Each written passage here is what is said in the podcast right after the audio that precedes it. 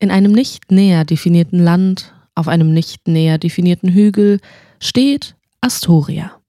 Die Zauberuniversität für heranreifende magische Personen und sonstige Wesen aller Art. Der Hügel unter Astoria scheint ob der Bombastik des daraufstehenden Schlosses im ersten Moment sehr unwichtig.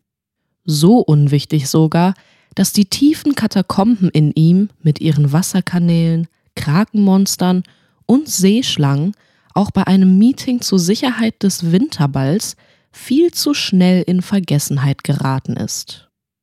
Nicht vergessen hat diese Geheimgänge ein rachsüchtiges Krakenmonster in Kapitel 22. Das fehlende Puzzlestück.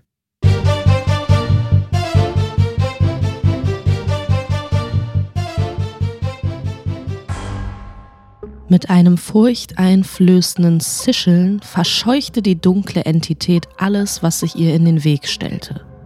Riesenkrebse stoben zur Seite, Seeschlangen rollten sich zu Häufchen zusammen und selbst andere Kraken hatten keinen Mumm, um Smalltalk zu beginnen. Weshalb sich problemfrei mit ihren schwarzen Tentakeln um sich tastend eine dunkle Gestalt durch den fließenden V plus Koruba-Strom in Robins Schlafgemach krakelte. Ziefelams leicht beschwipster Blick schweifte durch den Raum und erreichte den Fensterbogen, durch welchem sanftes Mondlicht fiel.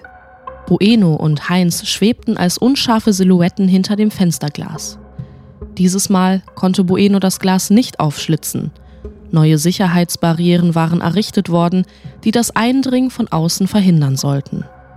Der alte Trick, eine Zauberbarriere zu umgehen, war, sie zu infiltrieren. Ein klassischer Inside-Job. Geschickt schlitzte Ziefelam also mit einem Tentakel von innen ein Loch ins Fensterglas, durch das Bueno mit Heinz auf dem Rücken hindurchgleiten konnte.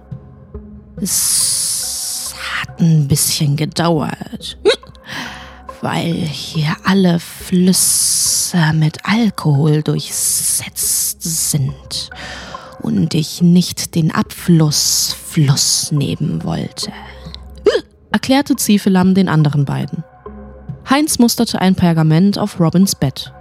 BDSM-Turm sucht neue Mitglieder. Alle Wesen willkommen.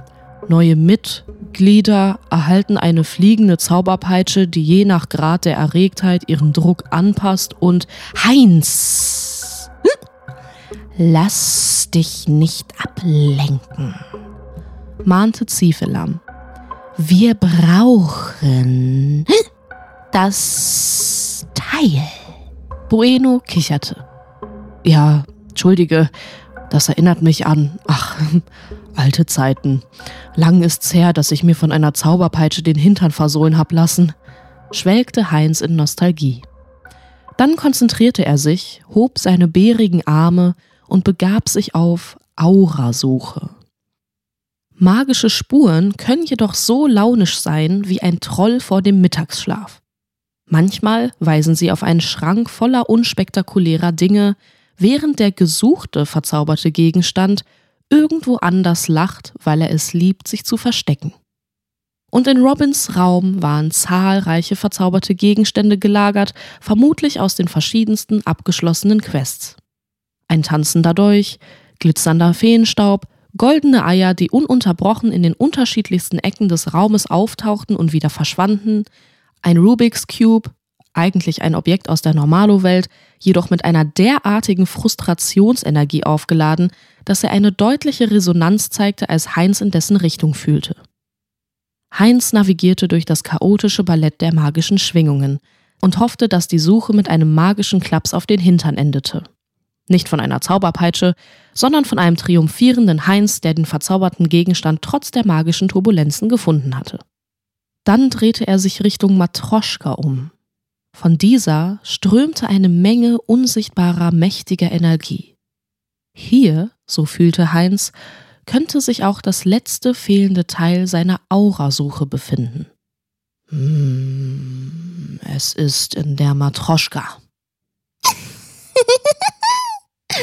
Verlautete Bueno, flog eine Runde durch Robins Gewänder und gewährleistete damit, dass Robin weiterhin Kleider mit Löcher trug.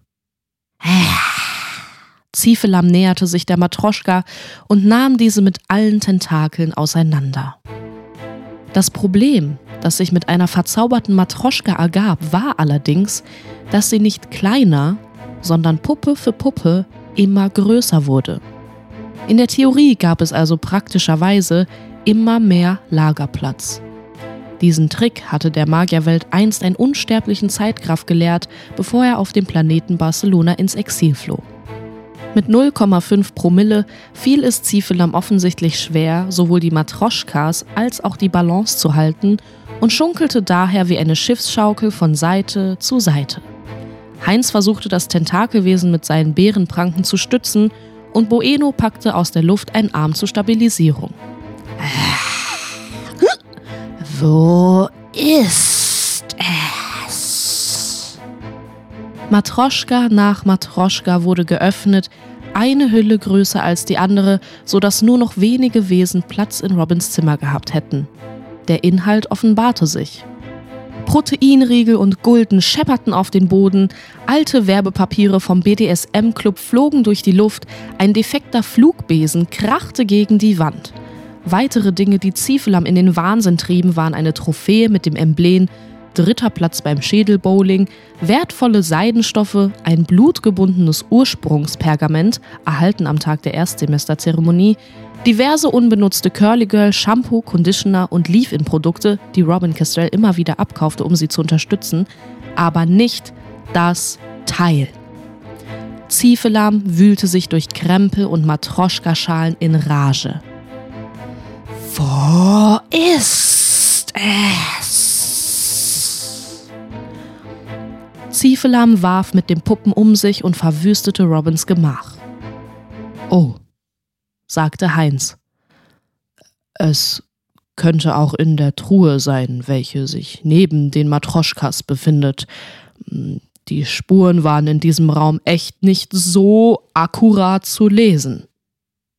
Ziefelam stoppte abrupt, schaute zu Heinz hinüber und der Zwerg glaubte, noch mehr begrenzte Lebenszeit zu haben als nach tausend unverzeihlichen Sprüchen. Doch dann wurde die Truhe, die sich die ganze Zeit neben der Matroschka befand, von Ziefelams Noppen umschlungen und geöffnet. Die Krakenaugen wandten sich langsam von Heinz ab.